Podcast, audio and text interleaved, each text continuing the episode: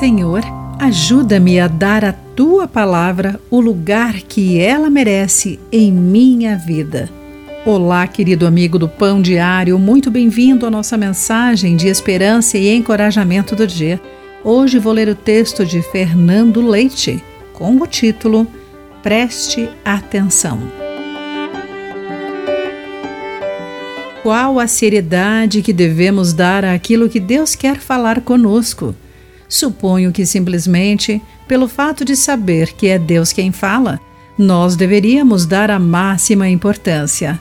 Agora imagine se o próprio Deus iniciasse sua conversa com você dizendo: Ouça, preste atenção. Como você reagiria? No capítulo 4 do Evangelho de Marcos, Jesus pede a atenção de seus ouvintes quatro vezes. Ou seja, se apenas por ser Deus a falar, devemos prestar ouvidos, quando ele nos fala chamando atenção, há ali um grande peso no que ele diz. Essas advertências ocorrem no contexto da parábola do semeador. Nessa história, um homem sai a semear e a semente é a palavra de Deus. Aquela que caiu em bom solo vai frutificar, ao passo que as demais terão algum comprometimento. A grande mensagem está no versículo 24.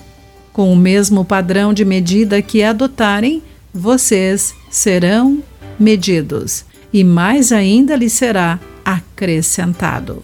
A ideia é: estou lhes falando, se vocês medirem o que falo e lhe derem valor, eu vou lhes acrescentar mais. Porém, se não valorizarem minhas palavras, não vou lhes dar nada mais. Na verdade, vou lhes tirar o que têm.